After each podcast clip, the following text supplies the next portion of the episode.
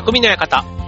川崎匠です。チュアヘヨ .com の協力でオンエアしております。はい、12月に入ってね、えっ、と、2週目。ね、もうなんか年末がね、もうすぐだというのに、本当にね、なんか、こんなんじゃないよなっていう、そんな年末、やっぱりね、あの、忘年会だとか、ああいう行事が夜にないと、そう、こんなにこう、普通というか、うん、日常が、まあ別に暇とか退屈とかそういうことでもないんですけど、ただやっぱりあの、予定がないから、なんかこう、マンネリ化しちゃう、毎日が。毎日が、なんか、こう、リズム、リズムが取れてるのはもちろん、ね、規則正しい生活とかできたりはするんですけど、ただやっぱりね、なんかあの、ね、師走っていうその、年末の慌ただしさみたいな、なんかそういうのが全然ないから余計になんか年末感がないでしょうね。なんか夜の予定が本当に、まあ夜の予定ばっかり来てますけど、そうだからその分ね、なんかこう、人とこう関わるとかさ、なんかそういうのにすごくこう、いい加減植え始める感じがありますよね。まあ別に10月11月とかそうじゃなかったので全然そんなこともないんですけど、12月ね、やっぱり去年と比べたりすると、ね、去年はあんなこともあった、こんなこともあったみたいなのがあったりする分、ね、今年はもうできないね、なんか中止にしようとかね、なんかそんな風に、ね、話がやっぱりなんか12月はちょっと多かったかなって感じがしておりまして、ね、そんな風に思ってるのは別に僕だけじゃなくて、ね、あとは年末年始もね、やっぱりいつもと違う年末年始になりそうだなぁなんてね、ね、なんか予定していたものもね、どんどん変わっていってっていう感じかなっていうふうに思いますけども、まあそんな中ね、えっ、ー、と、まあ今日はね、ちょっとあの、趣向を変えまして、えー、いつもね、テーマをこう、決めて話はしてるんですけど、今日はちょっとなんかフリートークでね、えっ、ー、とまあ、1年の、まあ、総決算というか、振り返るにはまだちょっとタイミングが早いんですけども、まあ今年ね、1年、まあコロナに始まりコロナに終わるみたいなね、そんな風に、あの、立場変われど、みんななんかそんな感覚がどっかにあるんじゃないかなと思うんですけど、あの、僕の場合は、まあ、この、ね、ラジオでも、あの、劇団の活動があったり、あとはその地域のね、活動なんかもやってたりするので、まあ、そういったものがね、まあ、ことごとく今、ね、スケジュールが、こう、変わったり、中止になったりとか、まあ、そういったね、状況になってたりするんですけども、まあ、あの、まあ、劇団で、今劇団普段にとも引き続き、あの、稽古はしていますけども、あの、もう一つね、新しい、あの、劇団で、えっと、来年の5月に、ね、今、ミュージカルに出演するという話は、ここでもしたことありますよね。多分したことあると思うんですけど、そう、そんなのをやってるんです。で、えっ、と、稽古がはじ、えっ、と、一応ですね、7月、8月ぐらいにオーディションがあってですね、あの、なんと、あの、役をいただく、いただけることになったというか、まあまあ、あの、大層な役をいただきまして、はい。で、絶賛練習をしているわけなんですけども、あの、で今までその舞台、ね、演劇をやっていたから、まあ演劇もね、普段20年今日やっていますので、まあ舞台なってね、こうなんか役を演じるっていうことに関しては、まあ、慣れたっていう言い方は全然なくて、あの、ただ、まあ、いろいろ経験をね、重ねてきた分、なんかこう、あの、分かった部分もやっぱりあるんですよ。まあね、いろんな役をやったりすると、その役に合った表現の仕方とか、ね、なんかそういうのってあるから、あの、理解できた部分ももちろんあるんですけど、そう。で、今回ね、そのミュージカルというね、また分野になると、同じ舞台、ね、舞台芸術っていう中でも、まあ、ね、ミュージカルって、あの、当然芝居もあるし、ね、ミュージカルですから、音楽というか歌もあるわけですよ。ね、で、しかも、えー、ダンスもあるんですよね。で、しかも、今回チャレンジしているそのミュージカルというのが、英語なんですよ、すべてが。そう、セリフも歌も。だからその英語のチャレンジもあるというね。そう、だから僕にとっては、去年、ね、一昨年か。一昨年ね、えっ、ー、と、同じこの木曜日のパーソナリティ、ミッチェルさんのね、えっ、ー、と、ミュージカル、カルメンに出演させて、ミュージカルっていうかオペラのね、オペラ、えっ、ー、と、オペラ舞台って言っていいのかな？エンタメオペラっていう風にね、彼女は言っ言いましたけども、えっ、ー、と、カルメン。で、ミッチェルさんの相手役ということで出演させていただいた時には、あくまで、えっ、ー、と、役者っていう立ち位置でね、まあ、音楽に合わせてセリフを言うみたいな、そんな感じで、あの時は、させていただきましたけども、今回は、本格的に歌を歌う、あの、踊るとかダンスがあって、なんていうのでね、結構あの、このコロナ禍の中でチャレンジするには、なかなかハードルが高いし、あとはしかもミュージカルですから、ね、やっぱり人数が多いわけですよ。で、劇団の場合だったら、こう、朗読劇とか、ね、あの、ある意味こう、相手との、ね、距離を保ったりすることができたりすることが多いんですけど、ダンスってなってくるとね、まあ、ね、まあ、当然ね、あの、人数少なく絞ってやるみたいなこともあったりすると思うんですけど、やっぱりそれなりにね、こう、あの、人が、やっぱりこう、いた方が、ね、こう、あっと、あの、盛り上がりというか、ね、迫力もあってみたいなのもあったりするので、まあ、今回参加させてもらったミュージカルも多分、延べで言ったら30人ぐらいはね、舞台で出るんでしょうね。で、裏方っていうかスタッフの方とかもね、いろいろ含めると、なんだかんだ言って、4、50人関わってるのかな、みたいな、結構そんな規模感のところに出させていただくことで、そう。なので、あの、まあ、それがね、まあ、今後も続いていくかどうかちょっとわからないんですけど、結構自分の中では、2020年の大きなチャレンジの一つになっているんです。はい。で、まあ、今回それをね、やるにあたって、あの、まあ、劇団とか、あとはね、僕は一応普段はサラリーマンの枠でこの番組もやっておりますので、まあ、仕事との両立とかね、ただ一方でね、まあ、この、プライベートの時間がね、だいぶあの、時間があるから、まあそういったね、あの、英語力を上げるとか、歌を学ぶとか、ね、結構そんな時間にたくさん避けているので、ちょっとね、そんな、あの、最近の過ごし方を、まあちょっとフリートークのような感じでね、今日はお届けしたいなと思います。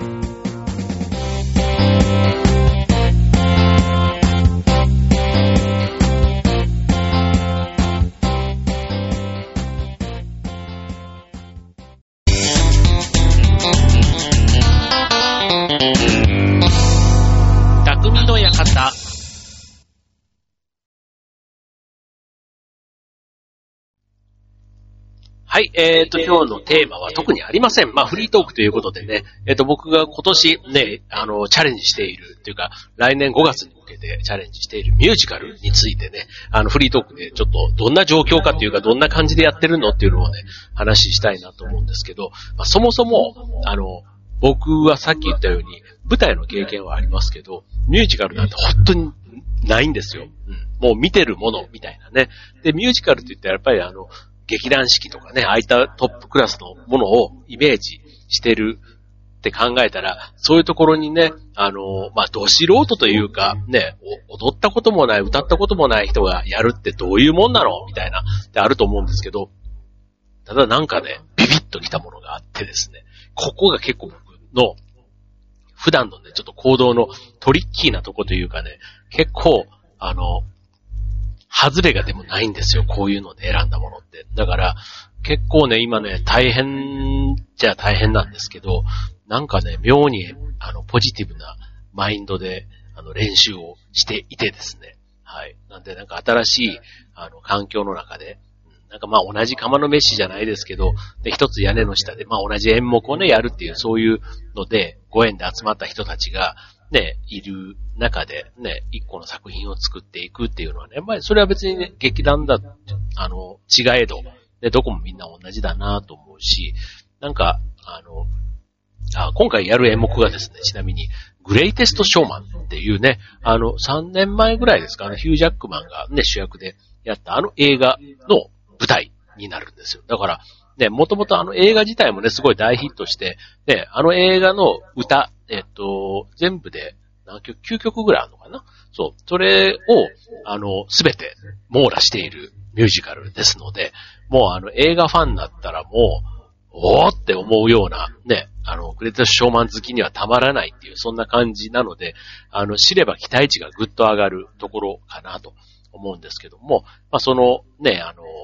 舞台をさせていただくと。で、まあ、自分がね、まあ、ソロでこう歌う場面というか、ね、そんなのも4曲ぐらい実はあってですね。で、ね、まあ、そういう役をいただいたからには、ね、まあまだ今からでもね、まあ来年5月と言いつつも、ね、まあ8、8月ぐらいにキャスティングが決まって、もうかれこれ3ヶ月ぐらい経ってるわけですから、ね、まあまああれよあれよと本番が近づいていくんだろうなと思うので、そう。で、まあ、日々というか、やっているわけなんですけども、そう、これがね、まあ本当にあの、振り付けというか、ね、まず何から話そうかな。まずダンスから話しましょう。ね、ダンス。ね、ダンスは、あの、ダンスの先生がいて、あの、振り付けをね、やってくれるんですよね。で、僕ね、あの、ダンスって、あのうち子供、上の娘がダンスをやってて、まあ、それをね、見に行ったことはあるんですけども、あとはね、テレビでもね、まあ、いろんなアイドルもそうですし、エグザイルとかね、ああいったね、パフォーマンスをテレビで見たときには、まあみんな簡単そうにというかね、ピタッと息があって、まあどんだけ練習、ね、練習してるから当然ね、できるんでしょうけど、まあそんなにね、なんか、あの、難しいようには見えない。まあでもね、足が上がったりだとか、ね、ステップだとか、ね、こう、リズムというか、ね、ああいうのがすごいなっていうふうに思うんですけど、まさかそれをね、自分がやることになるなんて当然思ってなかったので、まあそれをね、先生がこう、教えてくれるわけですけども、で、まあちょっと自分がね、ソロで踊るというか、ソロでね、動く場面、みんなとちょっと合わ、合わせない部分なんかもあったりして、そう。で、それをね、音楽に合わせてっていうので、僕ダンスって、あの、別に嫌いではないんですよ。で、かといって、あの、それに合わせたトレーニングなんかを一切やってきてないので、あの、例えばストレッチとかね、体のこう、柔軟みたいな、ね、トシちゃんみたいに足がこう、ぐっとね、頭の上まで上がるようなね、やっぱああいうのできればかっこいいし、少年隊のようにな、なんか全部ジャニーズの例えですけども、のようにバック転ができるとかね、側転ができるとか、ね、そういったことができれば、またダンス映えというかね、するんだろうし、あとはね、こうターンとかね、ああいうのもね、もう本当にあの、なんか、今までそういうのを避けてたわけではないというか、縁がなかった人生だったから、もうターン一つ取っても大変ですよ、これ。もう二回もターンしようもんならね、もう三半期間がやられるやられるみたいな、そう、ところがあって、で、まあそんなね、あの、稽古もしながら、あの、やってるんですけど、ほんとね、あの、若い子というか、最初にね、振りを入れるときに先生が見本とかやって、音楽で、1、2、3、4ってこうリズムをってね、こうやってくれるんですけど、まあ体がね、ついていかないというか、覚えの悪いこと悪いことっていうね、ほんとそんなのでも半分自己嫌悪と、ちょっと恥ずかしさの、ね、でも恥ずかしがってる場合じゃないな、みたいな。なんかそんな感じに、今自分をね、追い込める場に入れることに、なんかね、ちょっとね、またこの辺がね、変態的だなと思うんですけど、変なワクワク感があるんですよ。そう。と、あとは、あの、焦ってる気持ちももちろんあるんですけど、ただね、あの、地道に、こう、繰り返しやっていけば、ね、下手にはならないというか、ね、昨日より今日、今日より明日がね、ちゃんとやったらやった分だけ上手になるっていうのはなんかね、今までの、それはね、やっぱりね、フーダニットの舞台で、こうやってきた経験というか、なんか、よくわかんない自信じゃないんですけど、なんかその辺はね、前向きになれる神経があって、そう。で、あの、やってるわけなんですけども、そう。まあ、ね、こうステッキを使ったり、帽子をね、使ったりみたいな、ちょっとそんなね、パフォーマンスも挟みながらなので、うん、なんか、ね、本番うまくいけばいいな、だし、うん、まあそれに向けてね、失敗しないように練習しないと、とは思ってるんですけども、そう。それで、この間ね、あの、劇団っていうかその、新しい、今ね、ミュージカル一緒にやるメンバーと、あの、グレーテスショーマンってあの、サーカスの映画じゃないですか、元がね。そう。で、あの、木下大サーカスをが、あの、立川で今やってるんですね。確か12月18ぐらいとか、なんかそれぐらいまでだったかと思うんですけども、やってて、で、さ、生サーカスを見に行こうってって、この間見に行ったんですよ。で、あの、まあ、サーカスだから別にダンスがメインではないんですけど、やっぱりこう、ね、えっ、ー、と、アクションというか、ね、そういうのが、まあ、ショーとしてのパフォーマンスはたくさん見どころってあるわけじゃないですか。ね、そこで、なまあ当然ね、木下大サーカスの場合は、まあプロがね、あの、すべて出演してたりするので、空中ブランコとかね、あの、動物のなんかだとか、ね、そういうのはプロだから、あの、まあ、当然ね、おーって思うような、ね、シーンがたくさんあったりするわけですし、ただやっぱりね、プロの方の中でも、あの、例えば、輪っかを、こう、空中にジャグリングで上げていくのも、まあ3つ4つ5つぐらいはね、なんとなくあの、ちょっと頑張ってる人だったらできそう。大道芸の中でもやってる人いそうなんですけど、そこでやってたのはね、7個とか、最大10個ぐらい。10個の輪をね、2本の腕で空中に上げてやるんですよ。で、それはね、やっぱりね、あの、10個になるとさすがに厳しそうでしたけど、7個ぐらいだったらね、ちょちゃんとね、ずっとこう、繰り返しやれるぐらい、あの、上がるんですね。そう。だからそれもね、すごいなと思ったし、あとね、10個の時には、やっぱり失敗して悔しがったりするんですよ。そう。でも、やっぱりね、その失敗するかどうか、あとは成功してほしいっていうね、なんかその思いをかき立てる、あの、パ、演者の見せ方っていうのかな。そう。だから成功だけが賞じゃないというか、失敗も含めて、あーっていう思いを、なんか共感する。うん。なんかそういうのがね、すごく勉強なんだなーなんて思って。だから、ね、あの、自分たちがね、今度やる舞台のダンスっていうのも、そう、もしかしたらっていうかね、正直あの、まあ、努力はもちろんしますけども、じゃあ、バリバリ劇団四季のね、あの、トップダンサー並みのね、動きができるかって言ったら、ちょっとそこはね、正直あの、なんとも言えません。まあ、ただ、あの、お客さんに、その、ミュージカルの良さ、グレイテスショーマンの良さを伝えるのに必要な、あの、動きというか、それと、あとはその動きだけじゃない部分での、なんちゅうの、そのシーンでね、伝えたい思いというか、ね、そういうところをちゃんと総合的にね、ダンスと歌とセリフとね、あの、表情とか、なんかそんなをね、含めてちゃんと感動を届けられる作品にしていけたらなぁなんていうね、なんか、まあね、プロのやってるそういうのを見て、自分たちがそのままね、あの、パクれるわけではないんですけども、やっぱりね、いいものを見ると、なんか、あの、目標が高くなるっていうんですかね。うん。なんかこう、我流で積み上げていくよりは、一つポーンとね、あの、高い目標を見て、そこに向かって、なんか自分ができることが何かみたいなことをね、こう、模索していくみたいな。なんかそういう作業が結構ダンスに関してはこれからも続くのかな、なんていうふうに思ってますね。はい。で、続いて、えー、歌。ね。歌はね、難関です。歌。あ、歌の前に英語にしようか。ね。英語。ね。英語もセリフと、あの、英語の歌の方が両方あるんですね。そう。で、僕はあの、英会話に関しては、あのまあ、英会話レッスン、オンライン英会話みたいなのを3年4年ぐらいやってるんですけども、まあ、正直、あの、あんまりモチベーションが上がらないというか、で、仕事で使うわけでもなく、そんなに旅行に行くわけでもなく、外人の友達がいるわけでもなく、みたいなところなので、特になんかあの、必要に迫られてるわけではないから、なんか、あの、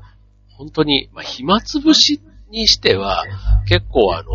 25分のレッスンが結構苦痛な時もあってですね。そう。で、もう義務感で正直やってるみたいなとこです。なんかあの、継続は力なりってね、言うのは、結構何でもあの、しぶとくやる方なので、そう、とりあえず続けていればなんかあるだろうみたいな感じで、かれこれ3年4年やっててるんですけども、そう。で、そこにようやくね、今回のそのミュージカルで使う英語、そう、そこがやっぱりね、ストレートに今繋がってきていて、そう、だから、まあ、英語って言ってもね、またね、これね、あの、ここまで気づけたのはっていうのも、まあ3年4年やったからなんですけど、今、あの、オンライン英会話フィリピンの先生に習ってるんですけども、まあ、映画自体はね、まあ、アメリカの映画ですから、まあ、英語も、まあ、アメリカ英語とね、イギリス英語は違うなんていうのってあるじゃないですか。ね、それと一緒で、まあ、フィリピンの英語っていうのはやっぱりあるんですよ。だから、まあ、鉛ですよね、要は。だからそのあたりがね、若干ちょっとね、わかるようになってきたというか、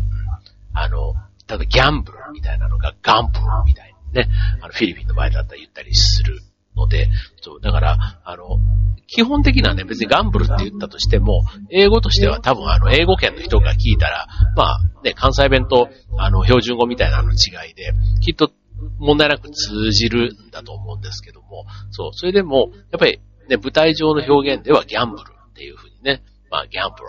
みたいな、なんかそういったところなんかは、ああ、そうかそうかって、ちゃんとあの、正式な、ね、あの、アクセント、発音のやつを聞きながら、ね、英会話のレッスンもなんか受けれるようになって、ただ一方で、こう、セリフのリズムっていうの、うん、なんかこう、会話の時の、ね、なんとかかんとかこうでさ、みたいな、なんかそういうのとかでも、あの、何を強調したいかっていうのはやっぱり日本語と同じで、あの、英語の中でもそういうね、その文章の中に込められた強調すべきワードの、ね、ただ平坦に一個一個の単語をね、こう言うんじゃなくって、そう、そこにこう強弱をつけるみたいなところなんかは、なんかその、やっぱり英語圏のね、先生というか、の発音と、あとリズム。英語のリズムで、リズムって結構大事だなと思うんですけど、そう、そういうのをね、なんかすごくあの質問のとして増えて、で、しやすい、今、環境にあるので、そう、英語はね、結構そんな感じで今、あの、やってますね。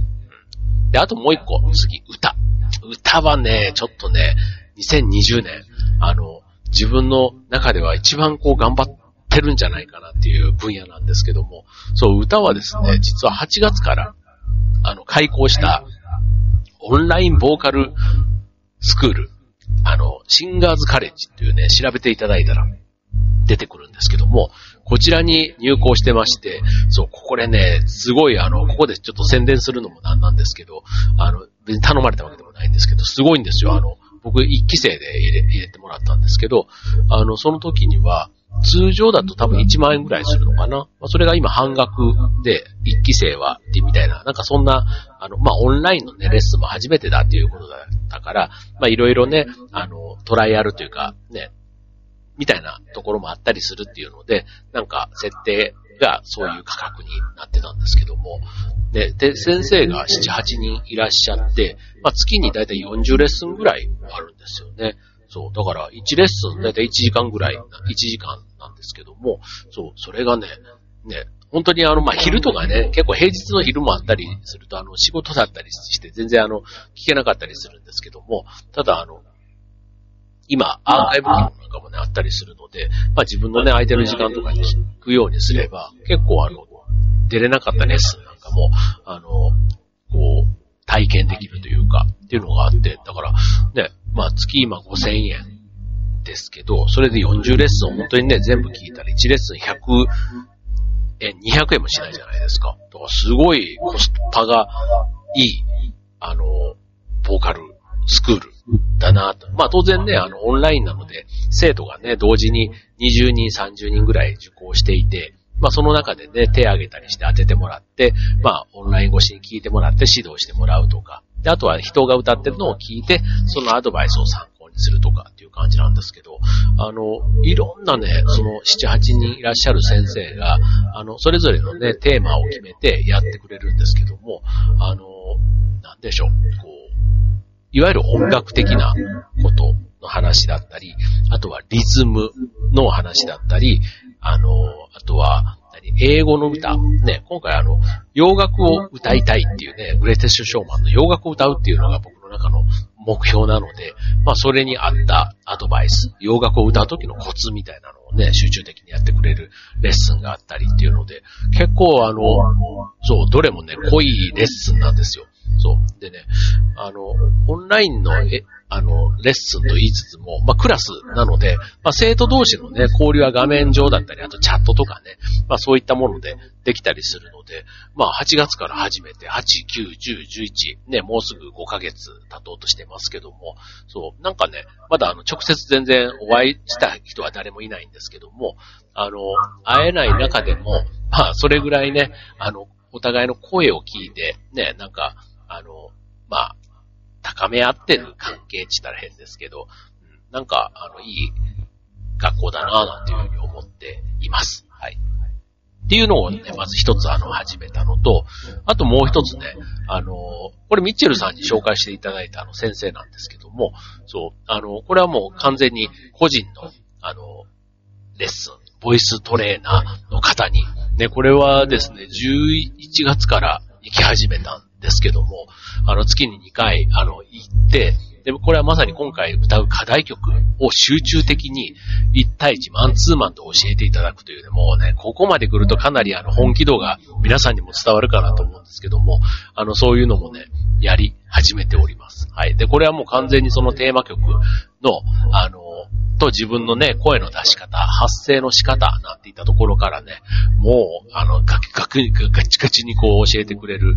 ガチガチゴリゴリに教えてくれるところなので、はい。まあなんか、ちょっと自分の中でね、こう、進化していくんじゃないかなと。ね、かなりここは、あの、自分の中でも頑張りどころかなと思っているので、はい。もしね、あの、当日というか、まあこれね、歌のテクニック自体はね、別にその本番が終わったとしても、多分自分の中にね、なんか、あの、コツというか力として残るんじゃないかなと思っているんですよね。なんか、本当にこれ、来年の5月でね、一つ自分の中では大きな、こう、山場というか本番をね、終わるとちょっと一段落しちゃうところはあると思うんですけども、なんかね、歌って結構、ね、年配なんてもというか、一生ね、こう、趣味の領域でも全然続けていいけそうな気がするじゃないですか。そう、だからね、僕あの、こう、声を学ぶ、ね、声帯がどうだとか、また腹式呼吸、呼吸の仕方とかね、なんかあんまり意識して、ね、今までこう、お恥ずかしながら、舞台をにこう立っていながら、考えてあまりやってなかったっていうのがちょっと正直なところで。そう。ただ歌になってくると、こう、男性が、こう、裏声ね、あの、ヘッドボイスとか、こう、なんだろう、なんか、そういうね、いろんな、こう、せえっ、ー、と、あれなんだ、ファルセットとか、なんかそういったね、あの、専門的なというか言葉でね、言ったりもしますけども、そう、ああいったことが、あ、こういうテクニックで、ね、まず楽に出せるようになるんだって。ね、なんかこう、あの、例えば男性がね、高い声出すときってなんか喉に負担がかかるみたいなイメージ、僕はすごいあったんですけど、そうじゃないみたいなところが、あの、いろんなね、あの方がいろんなやり方で教えてくれるので、これはね、なんかすごい、あの、これも、まあ、僕なんかね、全然ちょっと歌のセンスがないというか、ね、あの、し、素人当然なので、ね、ちょっとでもこう音楽にこう、詳しい他のね、生徒の人たち見ると、おみんなすごいなーなんて、結構ね、あの、自分がすごくこう、あの、遅れてる感じがあったりするんですけど、ただね、やっぱり生徒も優秀だったりすると、その方が自分にとっては刺激があるというか、ね、別に追いつき、追い越せではないんですけども、そう、なんか、あの、先生だけじゃなくて、生徒の皆さんのね、なんかそういうのもすごく参考になっていいなぁなんて思って、そう、だ結局なんかね、そういう吸収というか、新しいことを吸収するみたいなのが結構、あの、好きなんだろうなと思ですけど、そう、2020年はね、結構歌とダンスと英語、その3つをね、高める今、ぐーっと今来てる時期なので、ちょっとこれはね、年が明けても、ぜひね、ちょっとさらに、あの、今まだね、ちょっともたもたちょっとしてる感じがあるんですけども、なんか、こう、ぐっと伸びる瞬間がきっとあるんだろうと、なんか自分の可能性にね、変に期待しながら今、やっているところですね。はい。なんか今日はね、ちょっとフリートークと言いながら、なかなかいつものテーマよりよく喋ってる感じがしますけども、はい。まあそんな感じで、えー、やっております。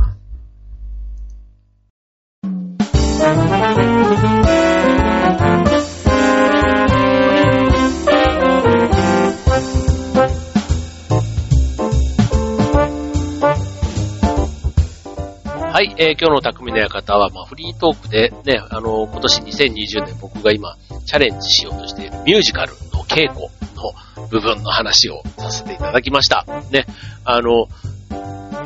なんか得意なことをね、もちろん突き詰めて好きでやるっていうのはいいと思いますし、僕みたいにね、下手くそなやつ、下手くそな分野にあえて手を出すっていう、ちょっとね、あの、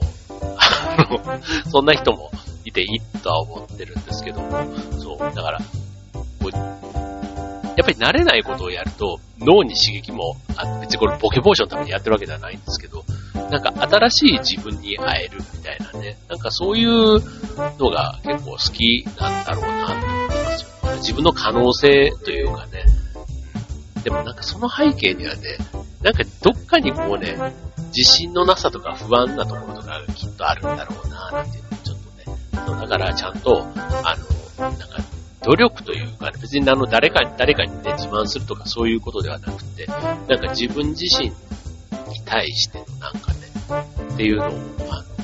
の、やりたいなってずっと思っててやってる感じなので、はい。まあ、それ、あ、そうそうそうそう、あとね、あの、音楽とかも、そう、習ってて思ったことなんですけど、こう、歌の、歌の感動、ね、歌の感動は、そう、あの、うまさ80、ね、うま、うまさ100%と、うまさ80%まあ当然ね、100%の方がいいとは思うんですけども、ただ歌が80%の出来でも、人を感動させるみたいなところって、またちょっとね、違うというか、だから要は100%の出来でも、感動しない歌もあるということを学んでいます。なんか、これ舞台でもそうなんですけども、やっぱりね、あの人間、生身の人間がやるのと機械がやるのの違いだとか、あと生のライブとね、こう、配信ライブとの違いとか、ね、生の息遣いの良さみたいなのがあったりするじゃないですか。ね、だからそこに本物らしさみたいなところは、これね、歌とかって本当にあの、ね、歌ってこう、綺麗な声を出すみたいなところに僕なんかまた集中しちゃってるんですけども、やっぱり歌も、こう、歌詞があって、そこに込められた思い、表現みたいなところがすごく問われるとこなんですよね。だから、やっぱりか、あの、感動する歌手とかって、その表現力、歌詞に込められた部分を、表情だとか、まあ、歌声のね、こう、綺麗さ、うまさ、みたいなところはもちろんあるんですけども、その、体全体でこう、表現する雰囲気、ね、なんかそういったところまで、やっぱりね、歌を歌うときに、あの、突き詰めたいな、なんていうのがね、今、ちょっと自分の中での大きな目標になっていますね。だから結局はなんか上手く歌いたいというよりは感動する歌を歌いたいっていうね、そういうところだなって思うので、そう、今までね、なんかようやくね、最近自分の舞台の声はね、なんか動画とかっていうか、映像とかで撮ったやつなんかも、まあ、客観的にって言ったらまたちょっとね、いろいろ、あの、見ると気になったりするんですけども、まあ、ようやく見れるようになった。な、まあ、慣れてね、慣れて見れるようになった感じはあるんですけど、歌声に関してはね、まだまだね、聞くと自分でそっとしてしまうというか、あの なんちゅう声だって思ったりするし、まあこのラジオなんかもね、今こうやってずっと話していますけども、これもね、最初の頃なんかね、自分のラジオの声を聞いたらもう、なんだこりゃって、まあ今もね、別に決してあの上手とかね、そういったことではないんですけど、ただやっぱりあの、感情というかね、まあ気持ちを込めてというか、ね、前にこう、リスナーの方がいるみたいな感じで話してると、こう、やっぱり伝わってると、伝えたいことは伝わるんだろうなとかね。そう、か、あの、それは別に歌しかり、ダンスしかり、ね、ダンスを上手に踊るっていうのと、上、うまくないんだけど、なんか印象に残るダンスというか、なんか心に響くみたいな、なんかそんなところをね、ちゃんと意識しながら、その、その場で、なぜその振り付けをするのかっていうね、なんかそこにもなんか意味があると思うんですよ。何かを、吹き飛ばしたいだとか、何かを感じ取りたいとか、そうするとね、指先一つ一つに何かがね、こう宿ってくるみたいなのを、先生のダンスとかを見てるとね、なんか思うことがあって、そうだからね、こうね、舞台で表現をする、ね、声一つ出すっていうのももちろんそうなんですけど、歌う、踊る、ね、なんか、思い、思いというかね、あの、テーマとして深いなっていう、改めて思っているところです。はい。ということでね、まあちょっと今日はそんなテーマなしの、はい、えー、ミュージカル談義みたいな感じに、でお送りしましたけども、はい。まあ皆さんもね、なんか、いろいろ、多分ね、あの、知らない世界、ね、僕にとってはね、もう、他人は全員、全部知らない世界で、ね、みんなそれぞれのなんかがあったりするのそういうね、あの、方々が、ね、自分以外の人がやってるのを聞くのもすごく好きなんですけども、まあ僕のね、まあ僕は僕っていうね、この個人でもやってることをね、ラジオでもこうやって話してますけども、なんかね、あの、へえなんて、ちょっとでもね、あの、最後までこれ聞いていただいた方、思っていただけたら嬉しいなと思っています。はい、ということでね、なんかもうあの、ほんとね、みんなとね、集まってわーっていうパーティーみたいな、なんかそんなのが、本当あの、したいなって 思ってます。しませんけど、しませんけどしたいなって思ってます。はい。で、まあそんな風にね、思ってる人もいますけど、まあ、で、こうやって会話できるだけでもね、結構いいなって思うし、今はね、稽古もね、不規則ですけど、行きながら、ね、なんかそういうのを、あの、やっぱり一人でね、こうこもってたりすると、ちょっと、こう、悶々とするという、ね、なりますけども、ね、なんかこう、誰かと会話する機会がね、あるっていうのはすごくいいなって思いますし、ね、最近なんかキャッチコピーで、あ、そうそう、僕が住んでるこの千葉県船ますし、ね、あの、なんだっけな、心は密、えーえー、体は、えー、離れてみたいな、なんかそんな、そうそう。体は離れても心は密に行こうみたいな、なんかそんなキャッチコピーみたいなのがあって、あなるほど、なんかわかりやすいな、なんてね。で、体はなかなかね、今はもう、あの、ソーシャルディスタンスっていうのがね、引き続きありますし、ね、あの、なんかね、やっぱりこう、あの、